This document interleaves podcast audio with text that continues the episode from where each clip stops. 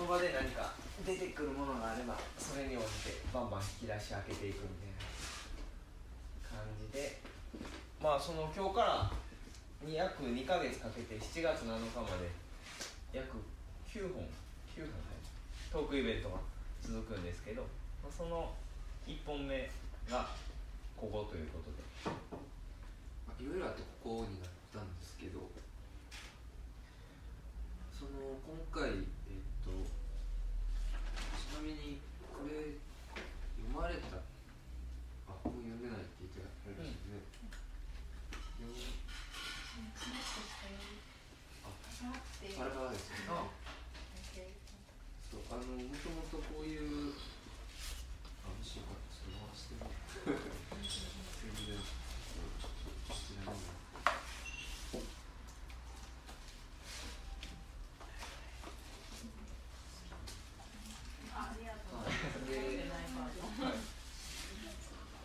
こういうあの「かすか」っていう本を2015年の春から作り始めてでまあ1年ちょっとぐらい。あの季節に1冊ずつ出していってでそこから2年半ぐらい休館して今回また新しく始めることになったんですけど、それの結構きっかけがアルプスルックキャンプでなんかアルプスルックキャンプに来る人の熱が すごい。なんかそういうし僕らそんな出店しないんですけどその出店する数少ない機会の中でもすごいこういいお客さんと出会えるイベントがアルプスでなんかしかもいろんなところから来られるじゃないですか。でなかなかこう普段直接お話できない遠くのお客さんとかも来てくださるのでなんかちょっとアルプスが特別な場所になってますね。2年間ちょっと出させてもらって。でほんまにそのうわーっていう熱に当てられてでその多分帰りの車中車で大阪から長野に来たんですけどそこで結構喋りましたね多分。そうですね。去年のその帰り道になんかそろそろ作らなあかんなみたいな話になって。っていうのはその2年間初めてお声かけいただいた時がすでに休館した後やったんですよね。だからその出せる商品がすでに出した冊子しかなくてで2年目も出てるんですけどその変わり映えが特にないというか、ずっと同じもの出し続けてるんでなんかそろそろ新しいもの作ってアルプス来たいなって思って。いう感じとまあ僕らとしてはその休館をしたって時点で一回こうある意味冷めた部分ったんですけど読者の方はまだまだ熱いっていうか熱っみたいな感じでお前結構それに僕は結構当てられてまあ、気づいたのはその僕らにとってはすでに過去の作品であったとしてもね。あの読者の方にとっては例えば書店で出会ったタイミングだったりそのアルプスで手に取ってくださったタイミングだったりがそのその人にとっての初めてのマスカであるし。だからその特に季節を扱ってるっていうこともあってその古くはならないんですね。いまあ多分つ手に取ってもらってもいい。まだパラパラとしか読んではらない。ので、なんとなくこれを始めたきっかけを一応喋ってからそうですどんどん先へ行きたいと思うんですけどもともとあの出した時が僕21歳とかなんですけどその2年前ぐらい、まあ、19ぐらいまで全然植物自体に興味が。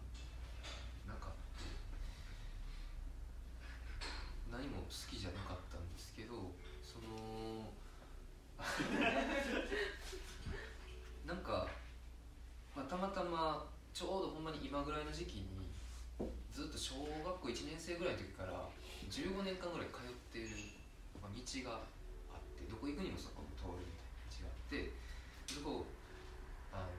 まあ、その時花屋さんで働いてたんです自転車でバーッて朝バーって行ったらなんかすごい真っ赤になってて道が。なんか咲いてるんですよ。木にでえ？っと思いながら見たことなくてえ？っと思って。でまあ仕事急いでたんでその時もバーって自転車通り過ぎてから帰ってこれ何やったんやろうと思ってその4月木赤い花とかググレバって入れてそれでできた植物が花水木っていう植物であの人とよさん薄紅色のそれでしか知らなくてあこれが花水木っていう植物なんだっていうともう一つはてか何よりすごい真っ赤なんですよ。明らかに真っ赤ででそれを15年間通ってて僕全く見えてなかったんですでそれが花水木の並木道なんですよしかも。いっぱい両サイドにあるあの花水木がバーッて咲いてて。でそれに気づかないで15年間ずっと歩いててあ人間の感覚ってこんなにも曖昧なんやっていう衝撃がすごいあってでそこからその花水木っていう名前を知ってから実は至る所に花水木が生えてる咲いてるっていうことを気づいてあ名前を知るって咲くことなのかもなみたいなふうに思ってから結構植物図鑑をバーって見たり自分を買ったりしてまして読み始めてまあいろんな名前を知るようになってからもどんどんどんどんこういつも歩いてた道が何もないと思ってたところにバーってこう咲いてきて、まあ、それは咲いてきたんじゃなくてずっと咲いてたんですよ。ねもちろんただ僕が気づいてなかったからなかったっていうのでやっぱりその名前を知るってことは咲くことなんだっていうふうに思ってから、まあ、それがほんまにすごい楽しくって。で季節ごとにバーっていろいろ調べてみてあまた咲いたまた咲いた。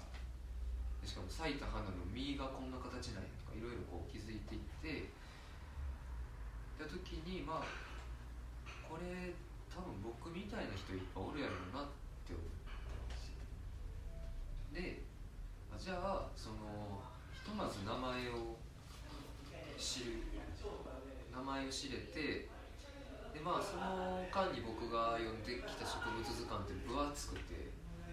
でもう一つの見開きにもなんか4種類も5種類もバーってなってたりとか情報量がすごい多かったりとかなんかこう読みづらいしそんなにいらんっていうかでなんかポケット図鑑とか言いながらめっちゃ大きいやんとかいろいろあってなんかもっと軽やかでとまず名前を知れたいでそのあともう一つ写真についてですけどちょっとなんか見てもらったら多分分かるとまあいろんな写真があるんでわかあのあれですけど大体植物図鑑の写真ってこうグッて寄った写真が多いんですよ。こうジャポニカ学習帳みたいな写真が多いんですけどそうじゃなくって僕らが普段見ている視点っていうか距離で撮った写真がで知れる。でさらにその花に寄ってるから背景があんまり図鑑っていうの分かりにくいんですけどあ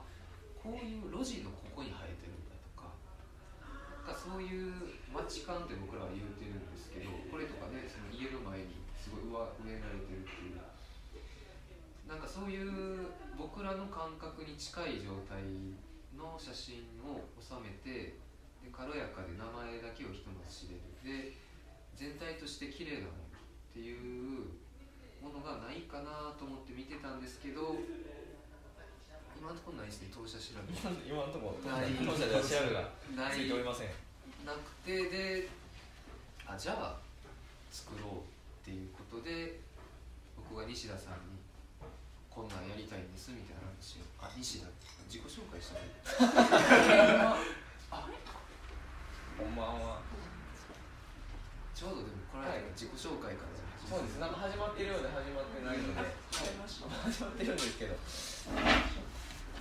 っとだけ始めてました。あ、すいません、はい。遅れてい。えいえ全然大丈夫です。ちょうど今自己紹介にたどり着いてあ、さようでございます。はい。僕からですよ。カスカの、えー、と写真と、えーデザインを担当しています。西田と言います。普段のお仕事は？庭師なんですけど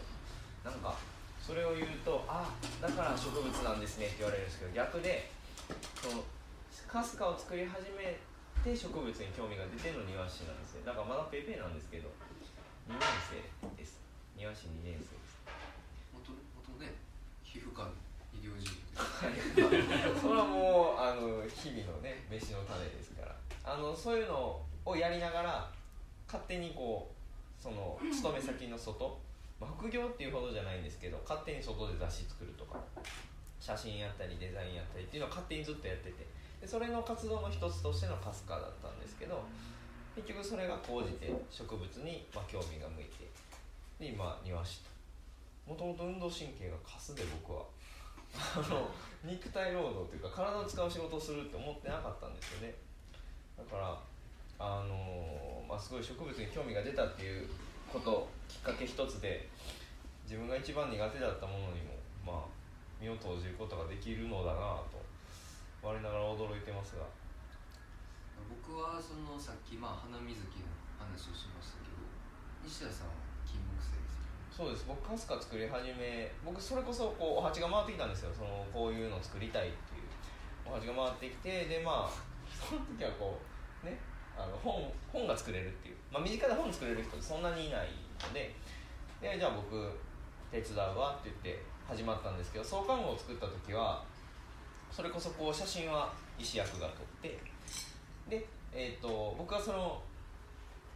なんて言うんでしょう集められた写真を、えー使って作るっていうような本当分業制みたいな感じだったんです。いくつか僕の写真はあるんですけどそれはこうたまたま一緒に歩いてる時に僕があの普段撮ってるような感じで撮ったものなんで。で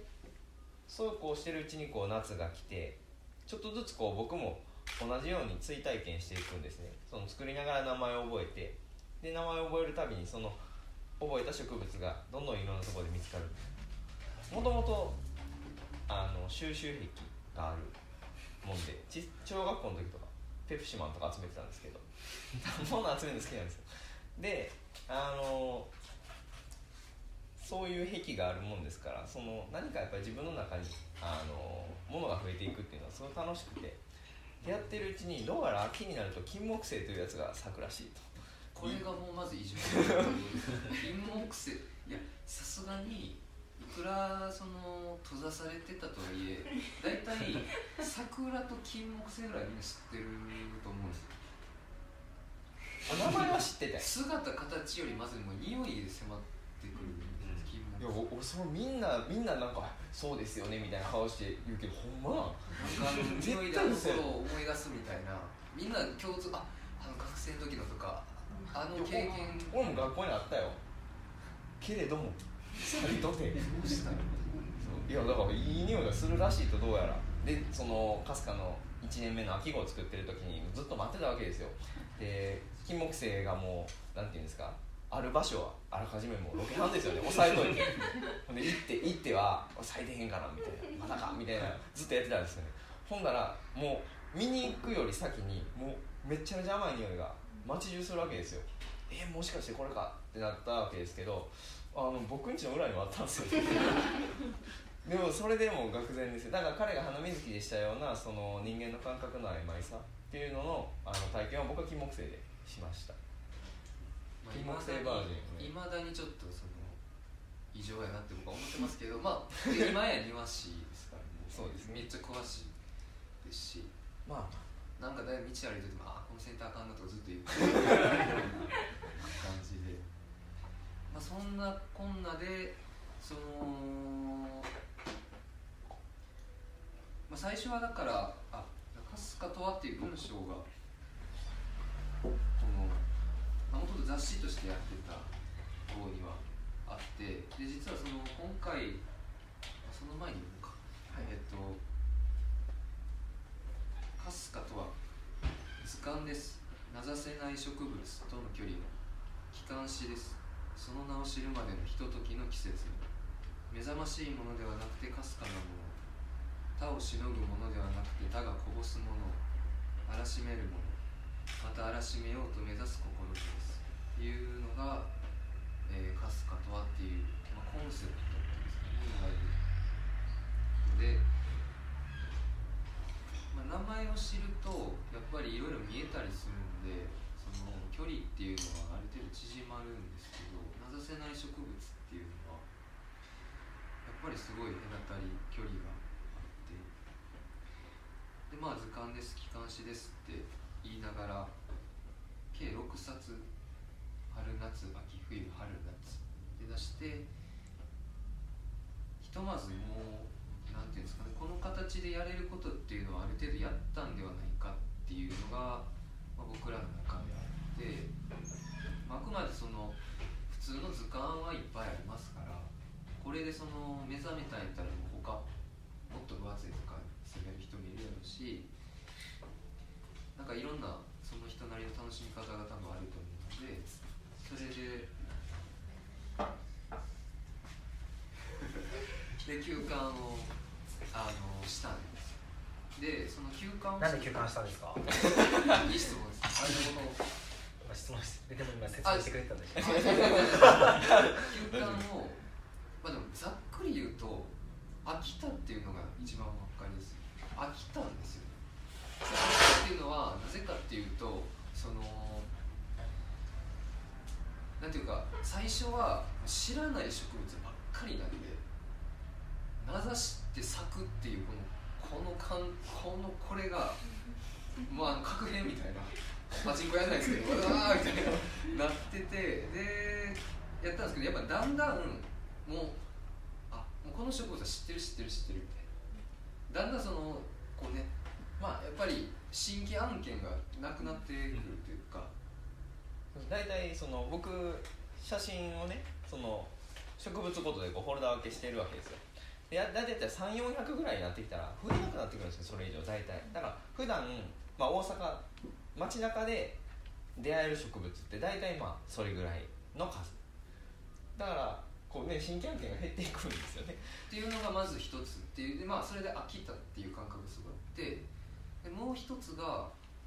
そのこれはちょっとえっ、と土式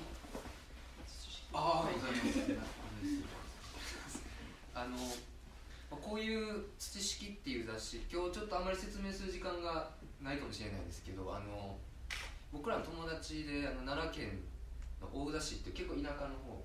に移住して自分で自給自足の生活をしながらその生活の中で気づいたことやったり考えたことを一冊の本にしたっていうのでまあこの人がまだこの本を作る前に僕らが、えー、と春から冬まで出した時に1回そのトークイベントを3か所ぐらいさせてもらってでその時にこの東さんが来てくれてなんかブログに結構熱いコメンコメントっていうかブロ熱いブログを書いて、まあ、かすかに寄せるっていうタイトルであの書いてくれたんですねちょっとそこから引用して話を進めたいんですけど途中からいきます。えーとかすかは身の回りの草花の存在を指し示し日常の景色の豊かであることを鮮やかに開示する。それはそのまま我々の日常の視野のうちに花々を咲かせること。つまりすでにある豊かさへ我々の感性を解放することに他ならない。っていう、えー一文があってさしずめかすかは閉じていた我々の部屋にうがたれた。我々と開かれてある世界とをつなぐ一つの窓である。っていう言い方をしてくれてて。でかすかという窓を通した我々の草花への視線はその紅葉や使い道に向けられるのではなくまずそれらの存在そのものに向けられる。それらがただそこにあること自体に感嘆すること。開かれてある世界に自身を開いていくこと。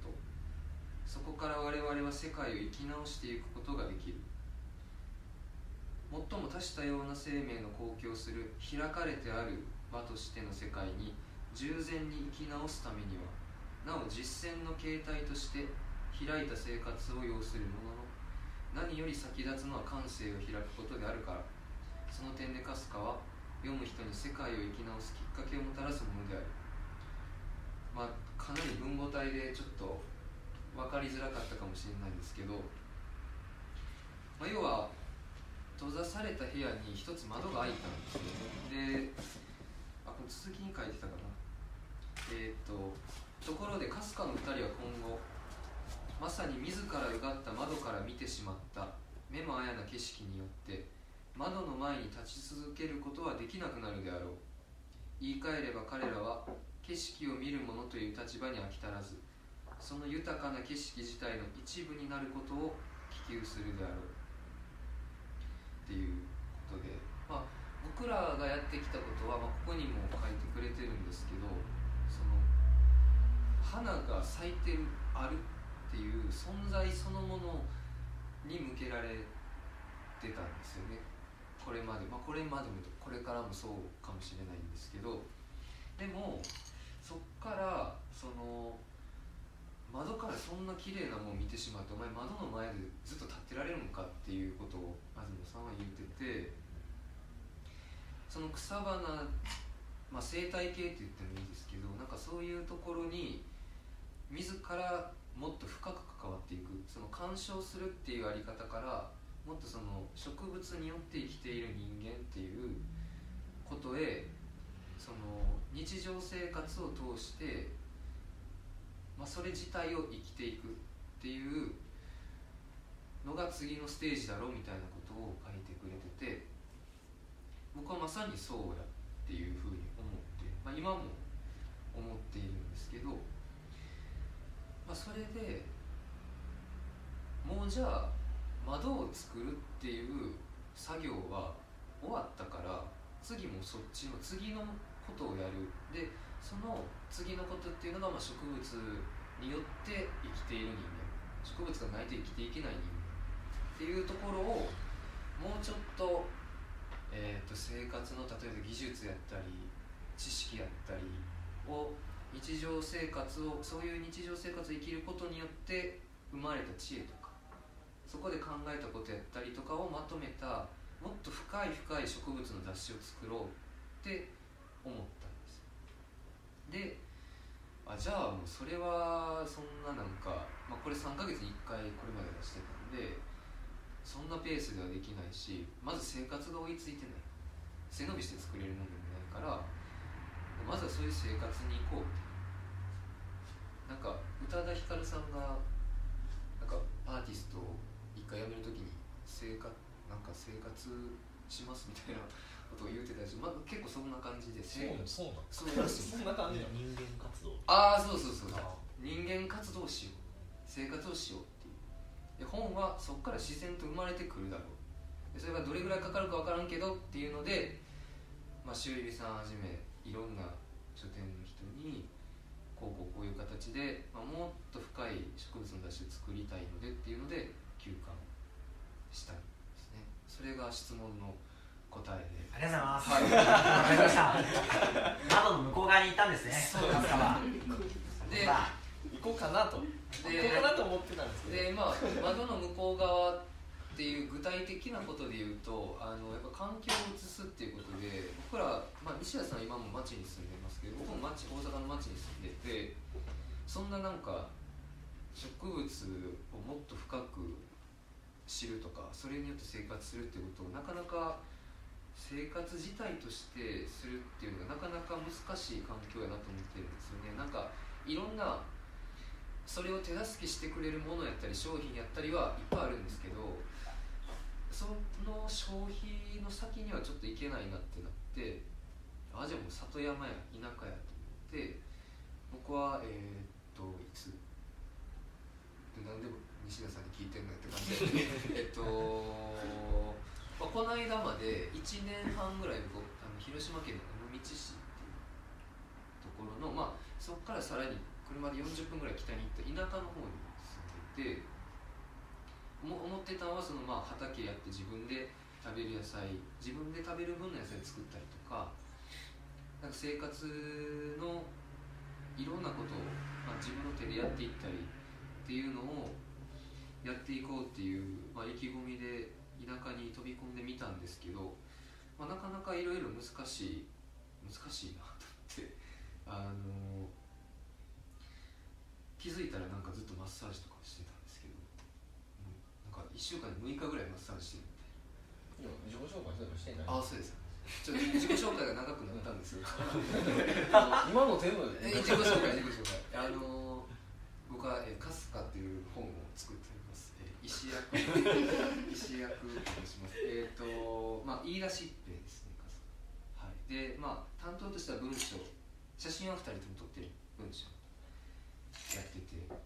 まあそんなこんなで。飯の種がマッサージやったね。そうですそうです。で飯の種が大きくなりすぎたというか、まあ、割と田舎行った人あるあるみたいな感じ多いんですけど、うん。気づいたらもう働いてしかなかったみたいな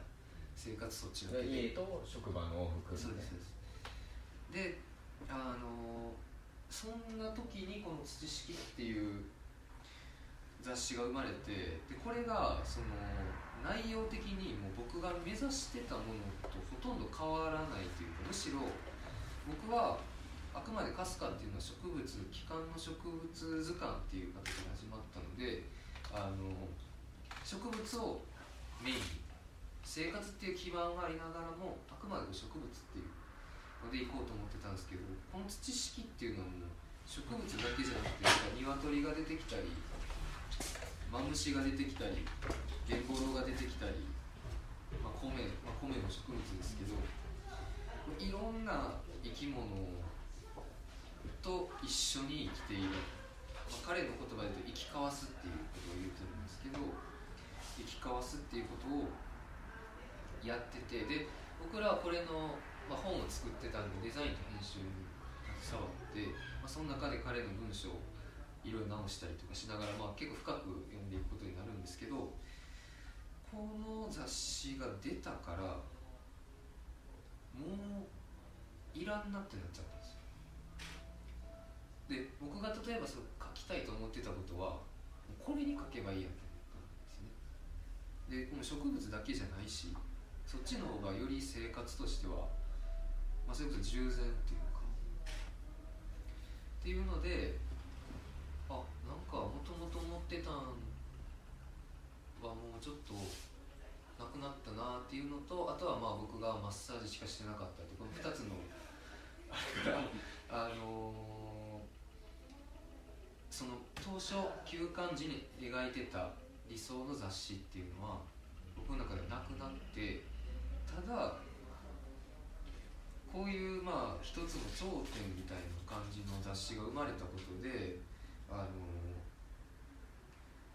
改めてその「かすか」っていうのを読み直してみた時になんか光るものを感じたんですよ。自分の方を光るものと感じたっていうのっておかしい気もするんですけどまあなんか休館をして結構最初出したての時とかってヒリヒリするんですよね。なんかこうちょっとこうできたとか、みんなどんな感じのもんやろとか思うんですけどもう2年半とか経つともうほんまに人事みたいな。あここにいい本があるみたいな。感じのあのほんまに感覚になるんです不思議と。で改めてこれを通してこの制作を終えてからカスカを見た時になんか光るものを感じてこの光るものって何なんやろうなって考えてた期間がなんとなくあったんですよでそのこっちの方が僕が考えてる上ではまあ本として上というか、まあ上下っていう考えるの難しいんですけど、まあ、情報も多いしすごい詰まってるしっていうのでうんでもなんか光ってるな上とか下とかじゃなくてこれはこれで独自のあり方があるなっていうのを感じてからずっと考えてた時にあの皆さんご存知かわかんないですけど「母の友」っていう雑誌がありまして50年ぐらいずっと月間でやってはるまあ母のほんまに母の友なんですけどあのその雑誌は、まあ、要は子育て世代の親御さんにいろんなその毎月いろんな子育てにまつわる特集を届けるあの雑誌でその、えー、とインスタグラムのアカウントがあってでそのアカウントからある日「いいね」が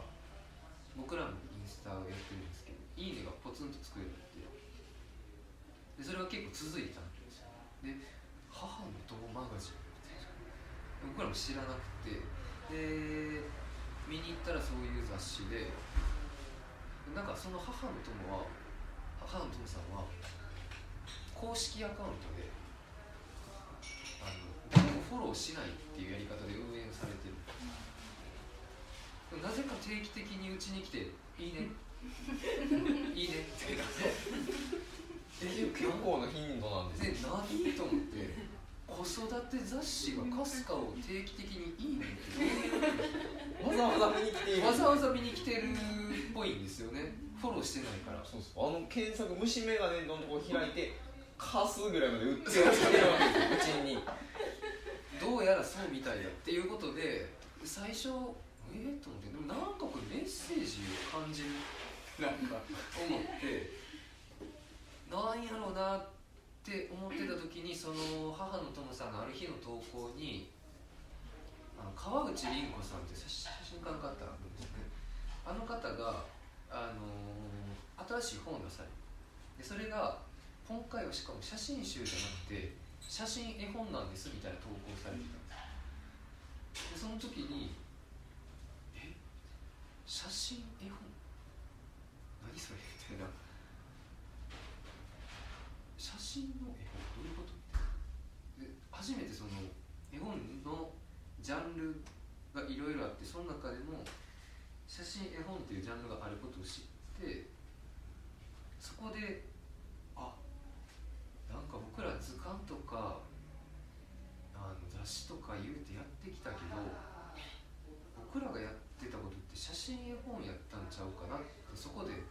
思っ